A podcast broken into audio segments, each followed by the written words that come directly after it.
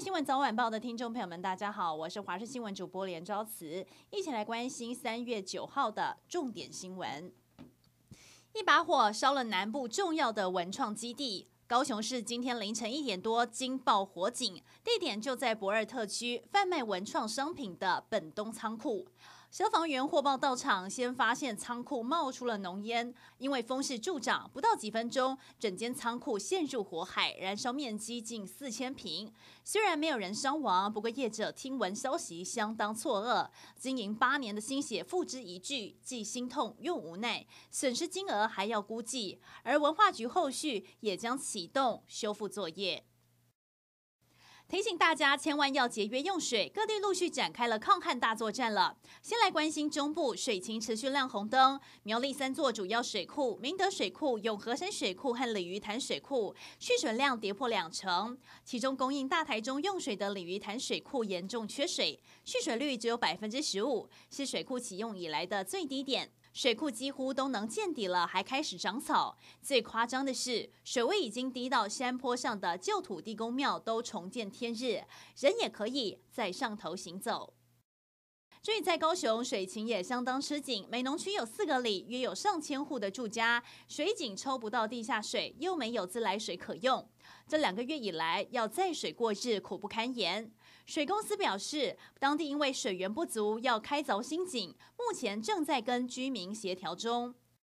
台湾和帛琉的旅游泡泡到底能不能够成行？外界都很关注。要怎么安心出国呢？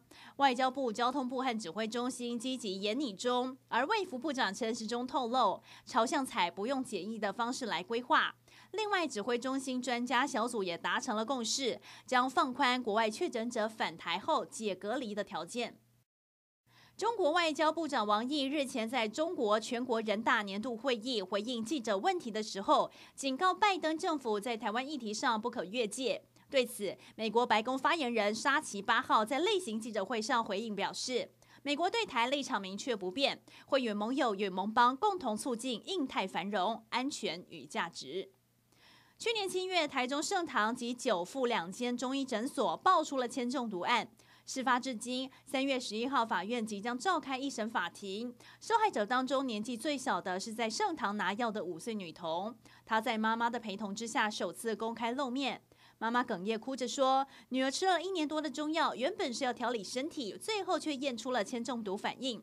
但家里只有爸爸一个月两万多元的薪水支撑，解毒的医药费都要付不出来了。希望盛堂负责人吕志玲出来面对。”国民党主席江启臣上午亲自率队，将反来猪公投及公投榜大选两项公投的第二阶段连署书送往中选会，呼吁中选会秉持中立态度，公平透明处理。而蓝营也批评绿营双重标准，这两项公投都是民进党在野时的神主牌，如今都被蔡总统给破坏殆尽。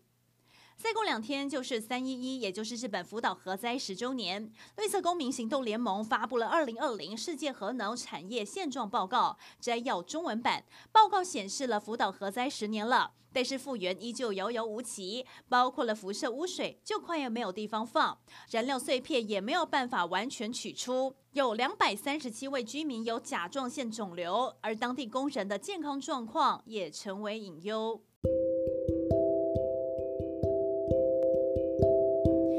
上就是这节新闻内容，非常感谢您的收听，我们再会。